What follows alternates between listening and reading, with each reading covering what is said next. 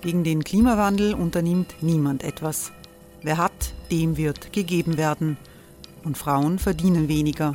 War ja immer schon so. Man ärgert sich und macht weiter. Was aber, wenn nicht? Wir haben eine Idee. Die Falter Arena macht die Bühne frei für Menschen und Projekte, die das Land verändern. Mein Name ist Eva Konzett. Ich leite das Politikressort im Falter.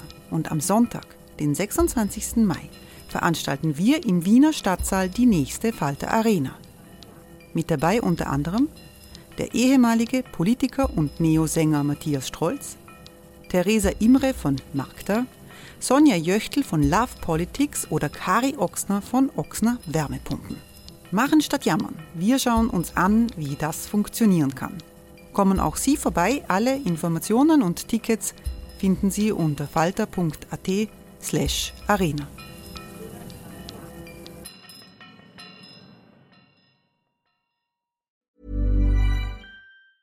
Hey, it's Ryan Reynolds, and I'm here with Keith, co star of my upcoming film, If, only in theaters, May 17th. Do you want to tell people the big news? All right, I'll do it. Sign up now and you'll get unlimited for $15 a month in six months of Paramount Plus Essential Plan on us. Mintmobile.com slash switch. Upfront payment of $45 equivalent to $15 per month. Unlimited over 40 gigabytes per month. Face lower speeds. Videos at 480p. Active Mint customers by 531.24 get six months of Paramount Plus Essential Plan. Auto renews after six months. Offer ends May 31st, 2024. Separate Paramount Plus registration required. Terms and conditions apply if rated PG.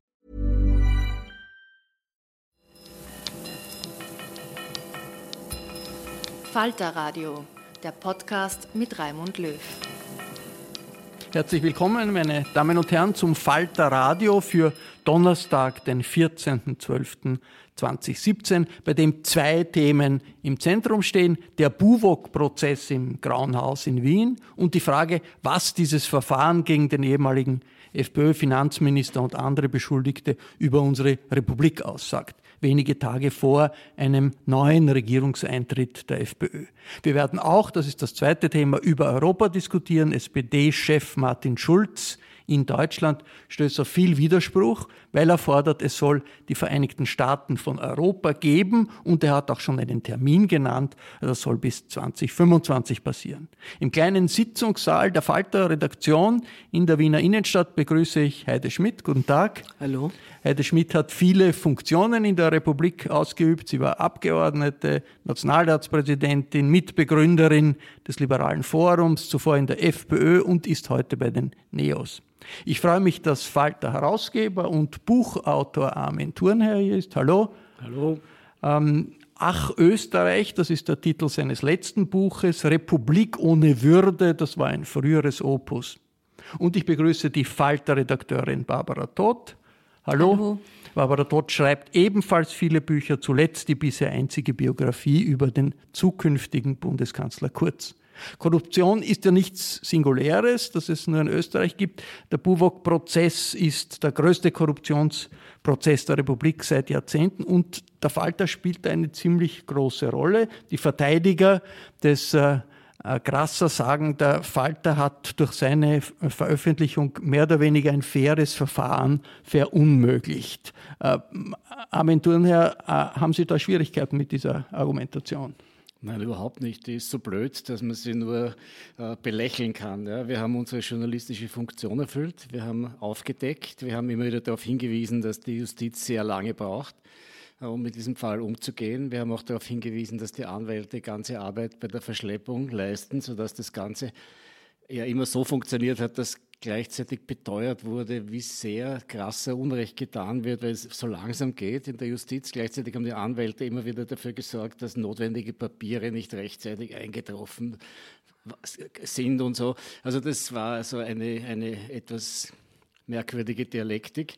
Aber ich glaube, dass wir durch die Recherchen des Kollegen Klenk einerseits und andererseits durch die Beharrlichkeit. Ich glaube, wir haben ja fast zwei Dutzend Covers dem Herrn Grasser gewidmet, äh, mit dem wir diesen Fall publizistisch betreut haben, schon auch dazu beigetragen haben, dass da jetzt was passiert und dass die Justiz endlich tut, was sie tun muss. Äh, der äh, frühere äh, FPÖ-Finanzminister Grasser sitzt in, an der Bank der Beschuldigten ganz links. Ich komme gerade aus dem Grauen Haus, er schaut sehr oft in sein äh, Handy und es ist schon eine beträchtliche Anzahl von Vertretern des Establishments, der äh, Finanzwelt, die da ganz vorne sitzt.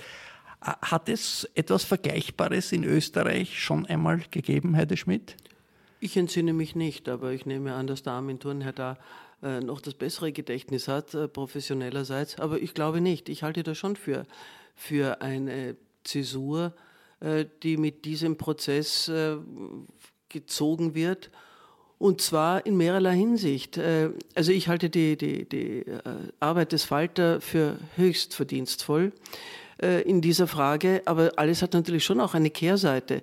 Denn, denn in, der, in der öffentlichen Wahrnehmung äh, schwankt man aufgrund der Dauer des Verfahrens und aufgrund äh, der, wie soll ich sagen, des, äh, des persönlichen oder beruflichen Zustandes des Betroffenen wirklich oftmals, äh, mag merkwürdig klingen, aber ich sage es trotzdem, zwischen, zwischen dieser äh, Opfer-Täter, äh, äh, zwischen diesem Opfer-Täter-Gefühl. Auf der einen Seite. Jahre ist dieses ja, auf der einen Seite hat man, hat man, also ich jedenfalls, schon das Gefühl, dass das, dass das unangemessen ist, nicht nur die, die Dauer des Verfahrens, sondern dass in dieser Dauer des Verfahrens, wo es eben noch keine Feststellungen gibt, äh, quasi die Existenz dieses Menschen wirklich ich weiß nicht, ob das Wort ruiniert zu viel ist, aber jedenfalls auf eine Weise betroffen ist, dass ich das ohne Feststellungen für unangemessen halte.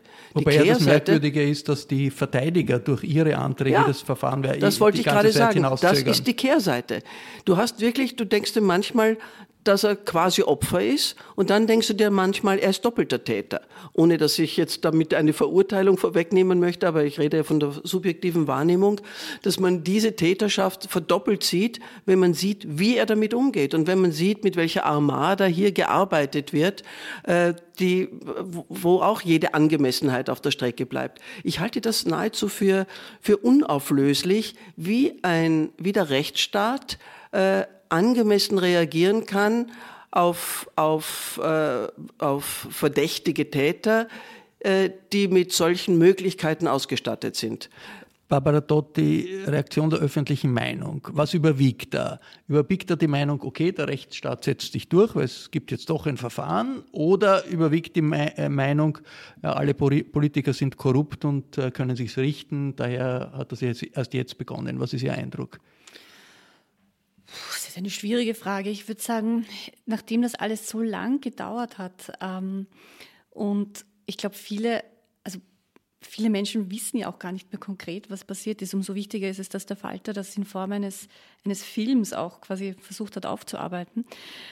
Also ich glaube, für viele Menschen ist dieser Prozess überhaupt nicht mehr fassbar und sie sind dadurch auch sehr empfänglich für Manipulationen von, von allen Seiten. Und wir alle wissen, dass ähm, also Litigation PR eine ganz starke Rolle spielt. Das also heißt PR, die, die quasi PR rund der Verteidiger, um, den, genau. um die öffentliche Meinung zu beeinflussen. Und das ähm, ja, ist, sicher, ist sicher ein eigenes Thema und ist, finde ich, auch für uns als Journalisten, die darüber berichten, auch nochmal eine extra Aufgabe, weil wir das ja auch dekonstruieren müssen. Also wir müssen ja nicht nur beschreiben, was passiert jetzt bei diesem Prozess, sondern wir müssen ja auch miterzählen die Vorgeschichte und quasi die Deutungshoheiten, um die da gerungen wird und wer welche angebliche Wahrheiten in die Welt setzt und wie das sozusagen alles auch medial noch einmal verhandelt wird. Also für uns sicher eine doppelt schwierige Aufgabe. Und damit man den Überblick nicht verliert, hat der Falter einen Zeichentrickfilm produziert. Es ist eine sogenannte Graphic Novel, so heißt das heutzutage. Der Titel lautet Super Naked The Buwok Affair und der Grasser, der Hochegger, der Maischberger, alle anderen kommen da als Comicfiguren vor. Die kann man als Comicfiguren bewundern. Zu finden ist dieses, dieses Wunderwerk auf der Falter Homepage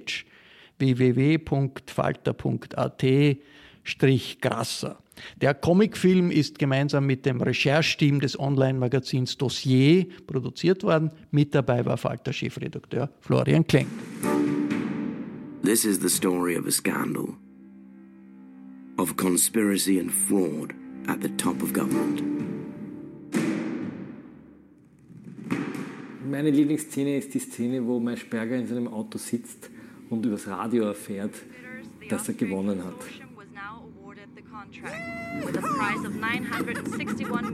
Wir sind jetzt nicht im Zeichentrickfilm, sondern wir sind im Grauen Haus in Wien, wenige Meter vom großen Schwurgerichtssaal, wo der Prozess begonnen hat. Florian äh, Klenk, Korruption gibt es in vielen Ländern, in vielen Situationen. Was ist das Besondere an diesem Verfahren? Das Besondere an diesem Verfahren ist die Größe dieses Prozesses. Es geht hier um eine Bestechungssumme in der Höhe von 10 Millionen Euro.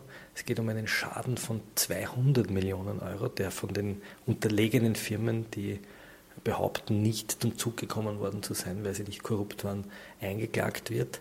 Und es geht um die Anzahl der Beschuldigten und auch wer hier sitzt.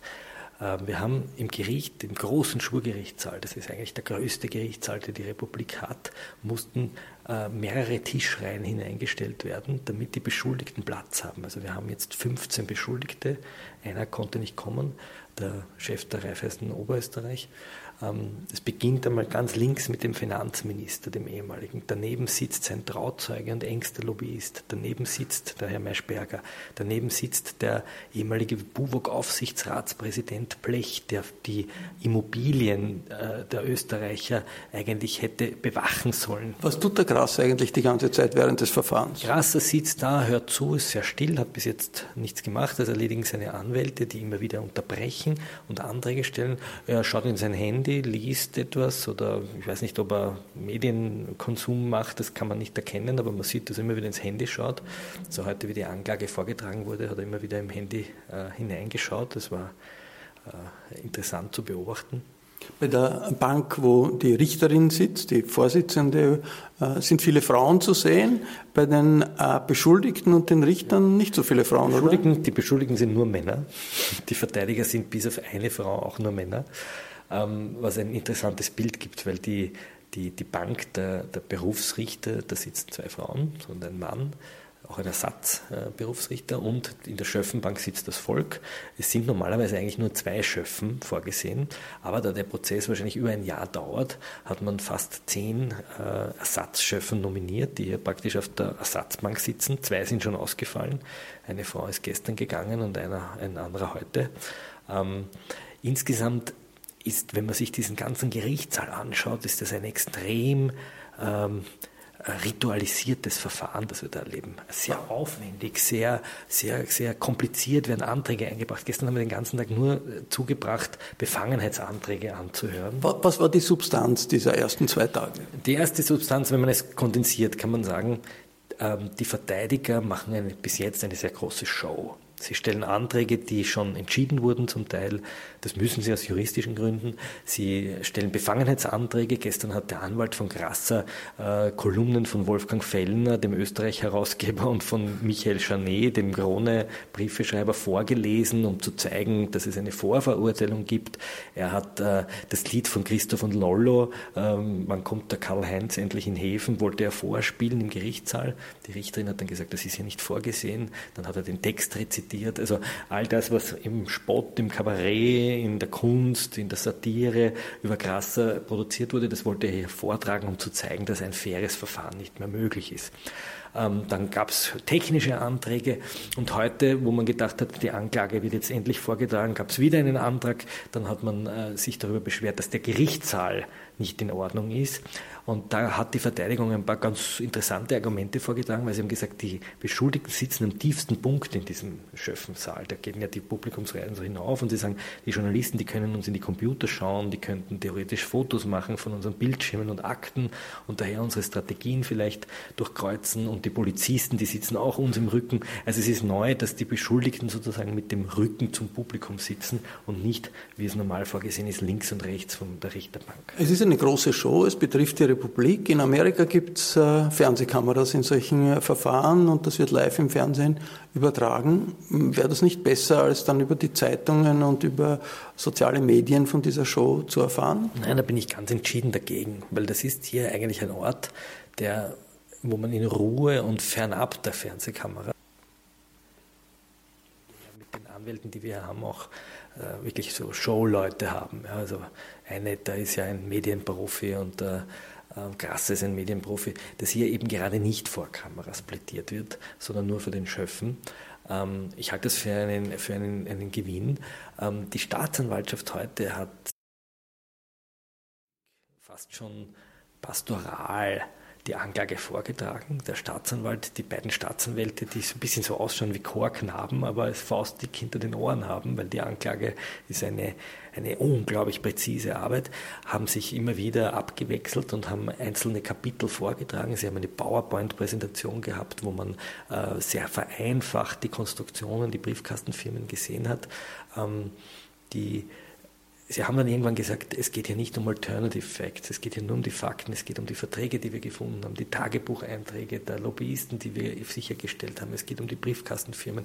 Also das war ein Kontrast. Auf der einen Seite der doch sehr ruhig und besonnen auftretende Staat, auch zum Teil sehr streng auftretende Staat in Form der Richterin, die sich ähm, die sich sozusagen gleich am Anfang einmal klargemacht hat, wer hier die Chefin im Gerichtssaal ist, nachdem sie so attackiert wurde aufgrund der dummen Tweets ihres Mannes, der ja, den äh, Gasser verhöhnt hat auf Twitter. Sie sagt gleich am Anfang, damit habe ich nichts zu tun. Es, sie hat wörtlich gesagt, es entspricht nicht dem Zeitgeist äh, einer Frau, die Meinung eines Mannes umzuhängen und sie dafür haftbar zu machen. Ähm, also das war sehr klar, wohingegen die Verteidigung eigentlich so eine Männerriege ist, die gestern sehr oft immer wieder gesagt hat, ja, Frau Rath, also es ist ja nichts gegen Sie, aber Sie teilen ja Tisch und Bett mit dem anderen Richter, der den Gasser davor verurteilt hat. Ähm, das Wort Bett ist immer wieder betont worden, genüsslich. Also man hat da so zwischen den Zeilen, äh, kann man da auch so eine Gender-Issue heraushören. Florian Klenk war das der Falter-Chefredakteur in einer Pause äh, des Prozesses, des Buwok-Prozesses im Kranhaus äh, in Wien. War das normale Korruption? Welcher das Ausmaß dieses, dieser Affäre hat mit der Besonderheit von Schwarz-Blau zu tun? Äh, vor jetzt 17 Jahren, 15 Jahren, wie, wie das alles äh, passiert ist. Hat das eine spezifische politische Konnotation, Armin Thurner?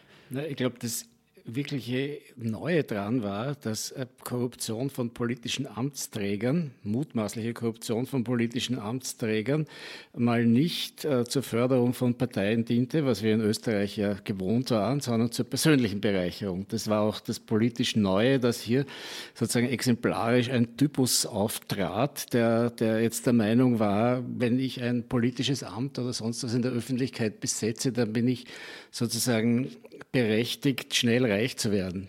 Ja, auch wenn ich ähm, ein, gleichzeitig einen Managementpost oder so irgendwo besetze, bin ich auch berechtigt, schnell reich zu werden. Also diese üblichen bürgerlichen Karriereverläufe sind ja in, in, in dieser hochkochenden neoliberalen Ära ad acta gelegt worden und Grasser war ja sozusagen ein Role Model für dieses Neue.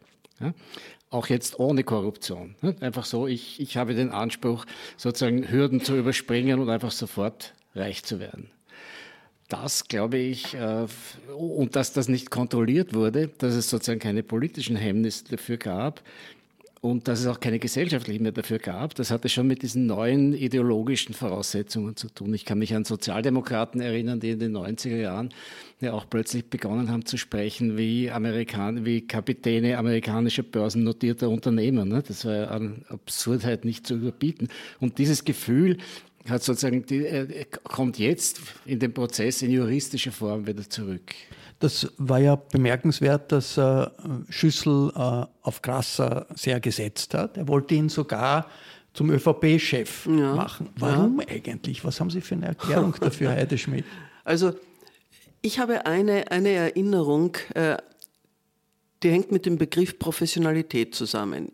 In meiner Wahrnehmung ist der Begriff der Professionalität damals, äh, hat er eine, eine eigene Konnotation erfahren, nämlich dass nicht mehr darüber nachgedacht wurde, wofür diese Professionalität eingesetzt wird, sondern dass sie einen Eigenwert bekommen hat.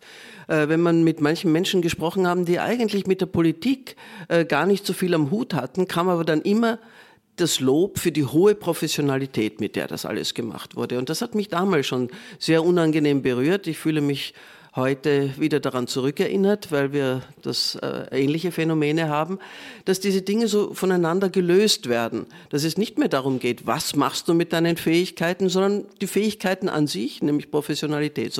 Und das, glaube ich, äh, war auch das, was äh, offenbar Schüssel an Grasser angezogen hat, weil dass das ein professioneller Bursche war, das ist ja, glaube ich, nicht bestreitbar. Hat auch ein gewisses Charisma Und, gehabt als Politiker, überhaupt keine Frage. Ja, beim Begriff des Charismas wäre ich da schon vorsichtig, aber wie immer man es auch bezeichnen Stimmen, mag. Stimmen hat er gebracht. Ne? Er hat Stimmen gebracht, ja. Das ist manchmal mit Charisma verbunden, manchmal aber einfach nur mit, mit einer Art von Fähigkeit. Aber das, das äh, muss ja nicht sein, dass wir uns jetzt über diese Begriffsdefinition äh, unterhalten. Was ich meine ist, äh, es ging offensichtlich weniger darum, äh, welche Substanz hat der Mensch und die war vielleicht auch nicht so leicht erkennbar, sondern wie bringt das rüber?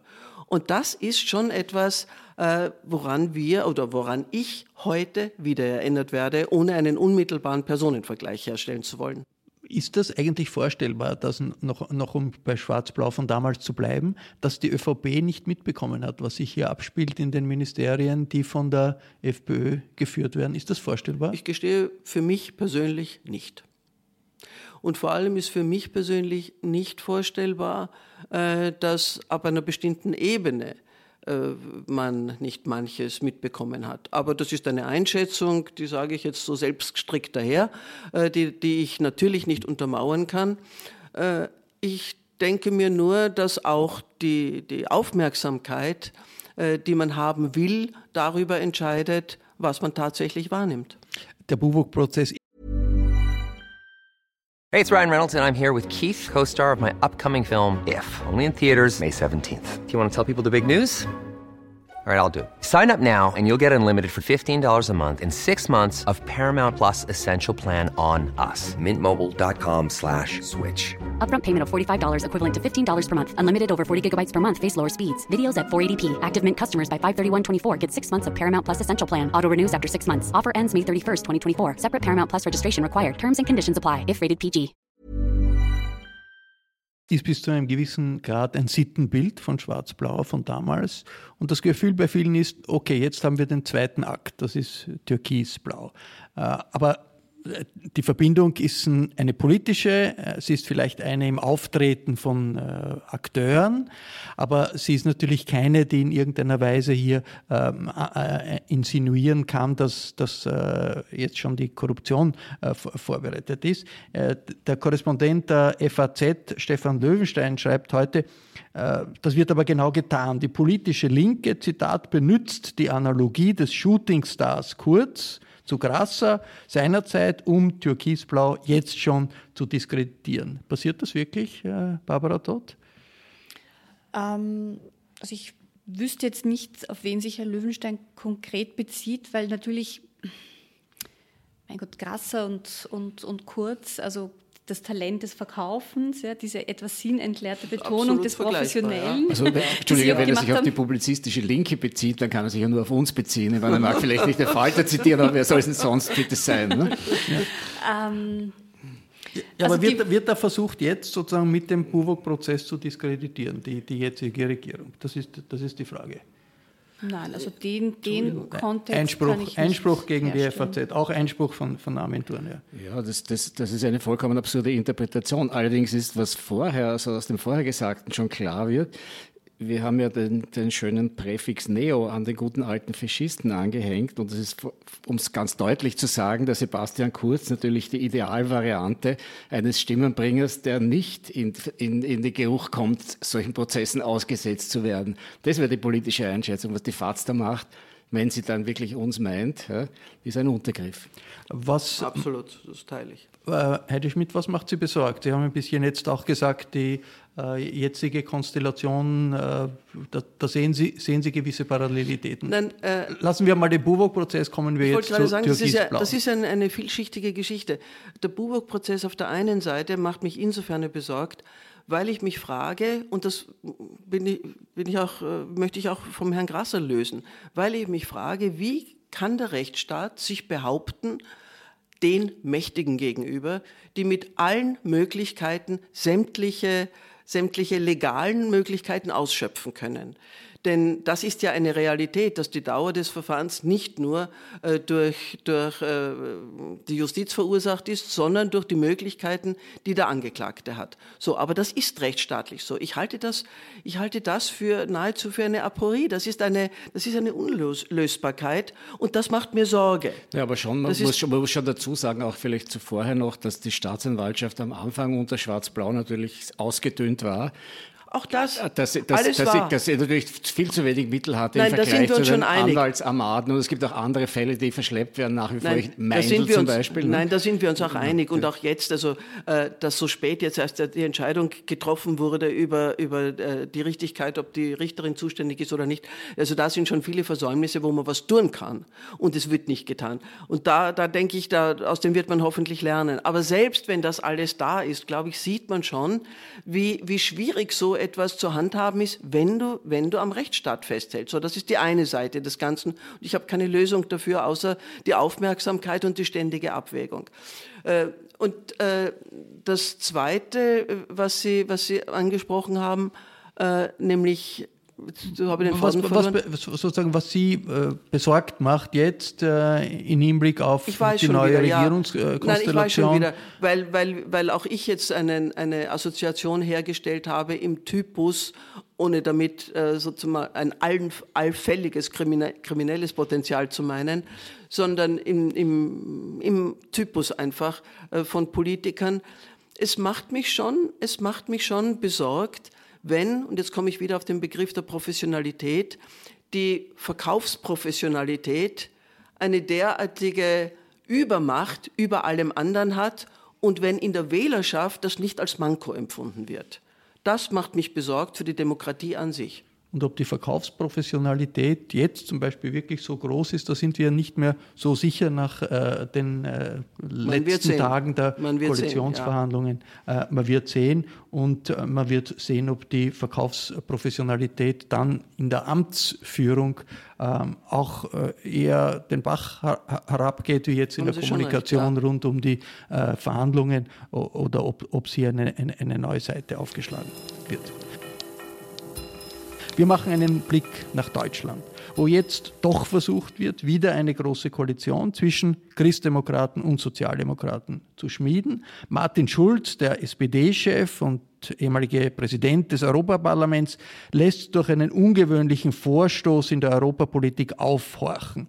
Gemeinsam mit Frankreichs Präsident äh, Emmanuel Macron der ja für eine völlige Neugründung der EU wirbt, soll Deutschland Kurs auf Vereinigte Staaten von Europa nehmen, verlangt Schulz. Die europäische Integration zeichnet er vor dem SPD-Publikum, äh, vor dem Publikum seines Parteitages als ein fundamental linkes Projekt. Die Integration ökonomisch, kulturell, sozial und politisch ist der beste Schutz vor Faschismus, vor Krieg, vor Antidemokraten. Das ist das Ziel der Vereinigten Staaten von Europa, nicht die Überwindung nationalstaatlicher Souveränität. Die Vertiefung der Integration in Europa, die Stärkung der Europäischen Union, so dass sie handlungsfähig ist, um zu verhindern, dass die Marktradikalen sich Europas bemächtigen und ein Europa der Deregulierung schaffen. Und so, dass unsere Grundwerte durch unsere ökonomische Stärke gegen die verteidigt werden, die uns niederkonkurrieren wollen, indem sie diese Werte mit Füßen treten. Das ist ein hehres Ziel. Des englischen Dichters Robert Browning, der hat wunderbar formuliert, und das bleibt für mich mein Leitbild für Europa. Manche Menschen sehen die Dinge, wie sie sind, und fragen, warum. Ich wage von Dingen zu träumen, die es niemals gab und frage, warum nicht? Lasst uns in dem Sinne die Vereinigten Staaten von Europa schaffen. In Österreich hält sich die Begeisterung für die Idee des SPD-Chefs in Grenzen. Der ehemalige EU-Kommissar und Präsident des Forums Alpbach, Franz Fischler, winkt ab, wie andere auch. Also ich glaube, dass äh, das äh, zu, unter den jetzigen Umständen und Gegebenheiten äh, nicht sehr zielführend ist, weil bis 2025 es nie zu den Vereinigten Staaten von Europa kommen kann, außer man bildet Vereinigte Staaten von Europa mit einigen wenigen Mitgliedstaaten. Ja? Also eine, man, man wiederbelebt die Kerneuropa-Idee. Wenn man äh, nur über das Modell redet der Vereinigten Staaten von Europa, dann fällt man eigentlich genau in diese erfolglose Situation zurück, äh, die man äh, in der Zwischenkriegszeit gehabt hat. Der Völkerbund hat auch über, über Modelle der Integration diskutiert, äh, ja, fast zwei Jahrzehnte lang. Und herausgekommen ist dabei nichts. Und das Risiko, dass das auch dieses Mal dann so sein könnte, ist groß. Sympathie für ihren deutschen Parteikollegen äußert die SPÖ-Europaabgeordnete Evelyn Regner. Er möchte, dass Deutschland nicht retro ist und Frankreich mit Macron zieht davon. Vereinigte Staaten von Europa heißt ein Finanzminister, ein europäischer nicht diese Doppelgleisigkeit Ratkommission heißt ein Sozialminister. Und da kann man schon einmal wichtige Themen, Kampf gegen Sozialdumping inklusive Kontrolle angehen. Also Europa soll wieder vorwärts gehen und nicht nur Subsidiarität im Sinne von äh, äh, Nationalismuskeule bedienen. Das ist jetzt eine schöne Überschrift, die Europäische Republik. Also er möchte halt wieder diese europäische Perspektive da irgendwie anpacken jetzt dem Ganzen einmal provokativ natürlich einmal eine, eine griffige Überschrift geben. Sebastian Kurz beteuert, er wird in Österreich eine proeuropäische Regierung führen.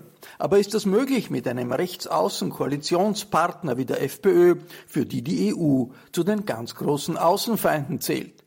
Egal ob aus den Ankündigungen des Martin Schulz für die Vereinigten Staaten von Europa etwas wird oder nicht, Europa-Experte Stefan Lehne sieht ziemliche Herausforderungen in der EU für die neue Regierung. Also die erste Herausforderung ist die europäische Präsidentschaft. Da ist natürlich das Thema Zukunft Europa äh, ein, ein wichtiges Element. Äh, da muss man diesen Prozess entsprechend unterstützen und begleiten.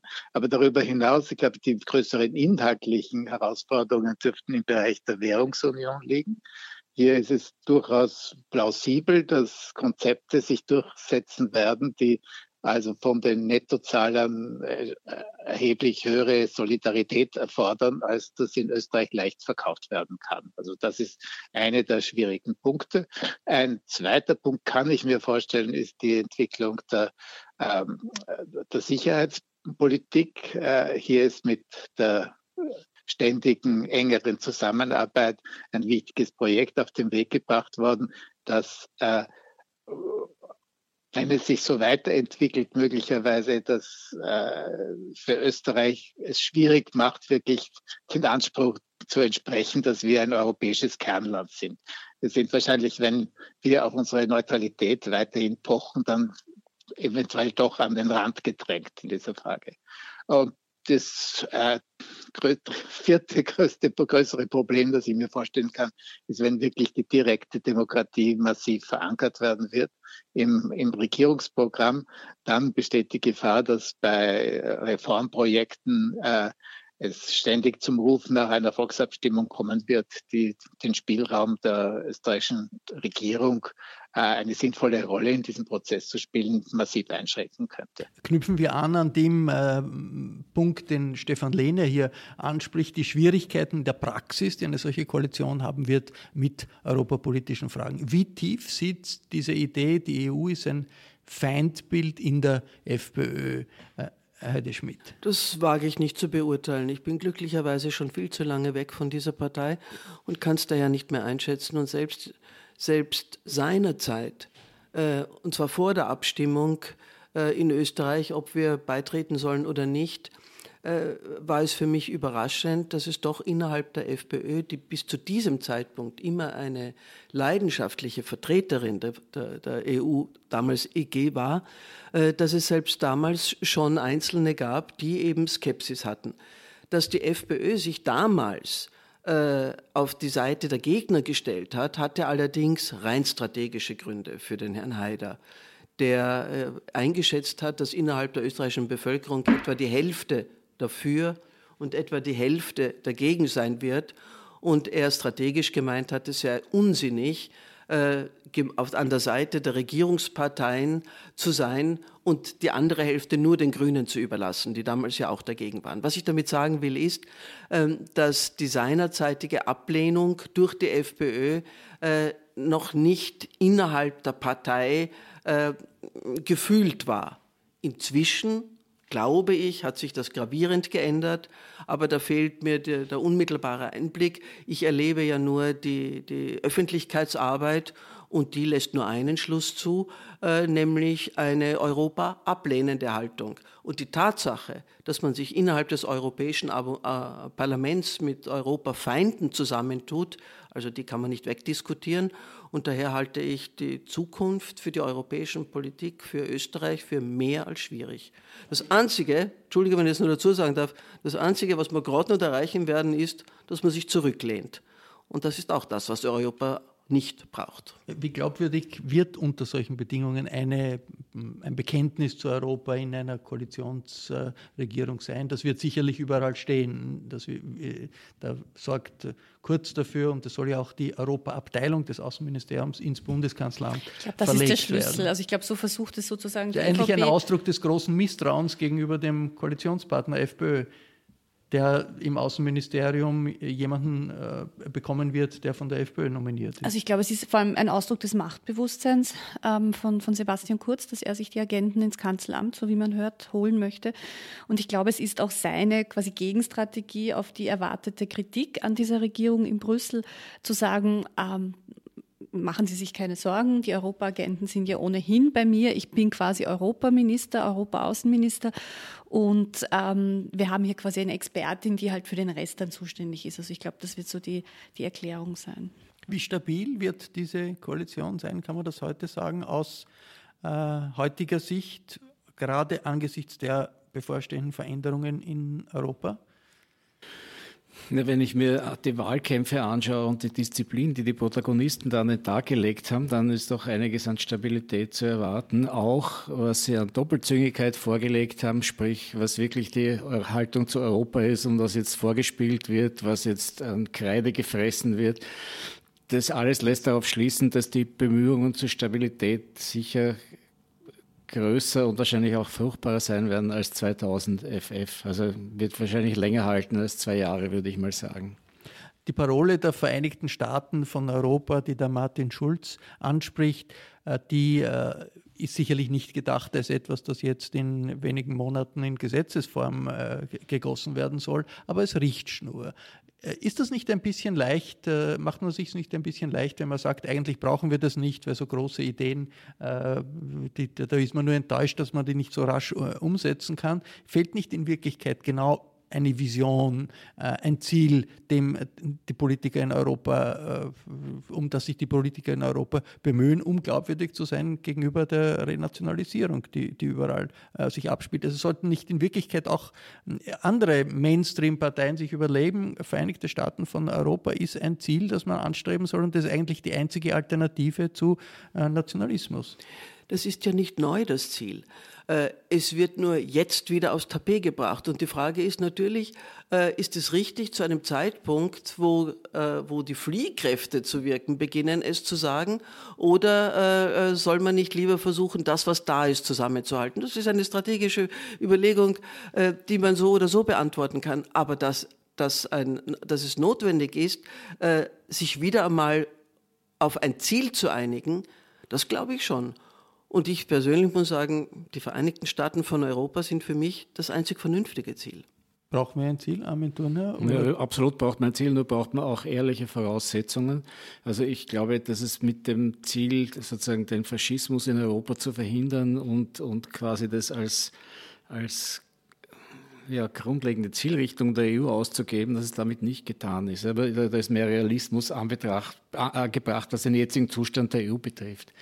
Die EU ist halt mal eine Wirtschaftsunion. Die EU hat halt Deregulierungsziele. Die EU hat halt finanzpolitische Ziele und keine anderen. Und das soll man nicht hübsch reden, aber natürlich braucht es ein übergeordnetes Ziel keine anderen, weiß ich nicht. Es gibt äh, Grund, die Grundrechte, die Grundvorstellungen, Grund, äh, die, die, die Basis der ja. wirtschaftlichen Vereinigung sind, die gehen sehr über, über, über Wirtschaftspolitik hinaus. Die einen Stränge haben sich schon ausgebildet und die anderen eben nicht. Und an der Ausbildung der anderen sollte man arbeiten. In der Öffentlichkeit kann man äh, damit punkten mit der Idee, wir brauchen Vereinigte Staaten von Europa, weil äh, Amerika äh, verteidigt uns nicht mehr, sondern verteidigt nur seine eigenen Interessen, weil in der großen globalisierten Welt haben die Europäer nur eine Chance, wenn sie was ge gemeinsam tun. Das ist ja das Argument des Martin Schulz. Ja, also ich glaube, es ist auch innenpolitisch gedacht, diese Rede. Also die strahlt natürlich nach, nach außen, aber auch nach innen, weil Martin Schulz in einer möglichen großen Koalition ähm, Angela Merkels Ära geht sozusagen dem Ende zu. Ähm, Herr Schulz positioniert sich da ähm, quasi kräftig als glühender Europäer, wie er vorher ja auch schon war, auch quasi auf Augenhöhe mit Macron.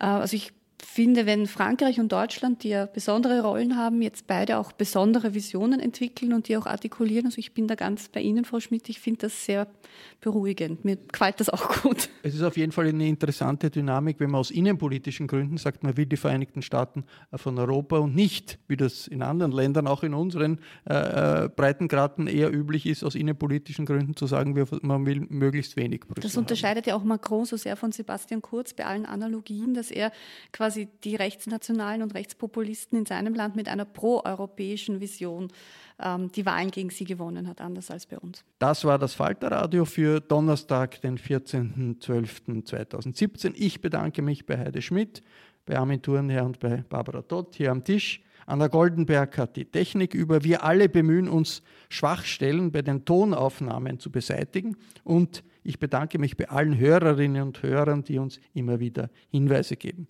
Ursula Winterauer hat die Signation produziert. Dieses Falterradio ist gratis, aber Journalismus kostet etwas. Daher ist es vielleicht für Sie eine Überlegung wert, in ziemlich unsicheren Zeiten den Falter zu abonnieren oder ein Abo zu verschenken. Ich verabschiede mich bis zur nächsten Folge. Sie hörten das Falterradio den Podcast mit Raimund Löw.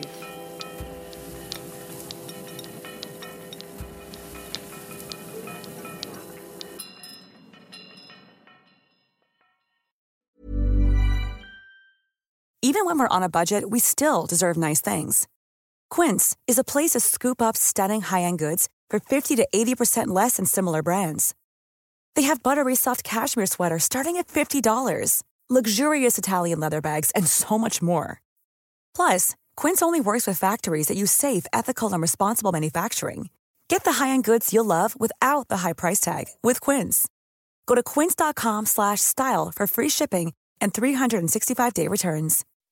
When you make decisions for your company, you look for the no-brainers. If you have a lot of mailing to do, stamps.com is the ultimate no-brainer. Use the Stamps.com mobile app to mail everything you need to keep your business running with up to 89% off USPS and UPS. Make the same no brainer decision as over 1 million other businesses with Stamps.com. Use code PROGRAM for a special offer. That's Stamps.com code PROGRAM.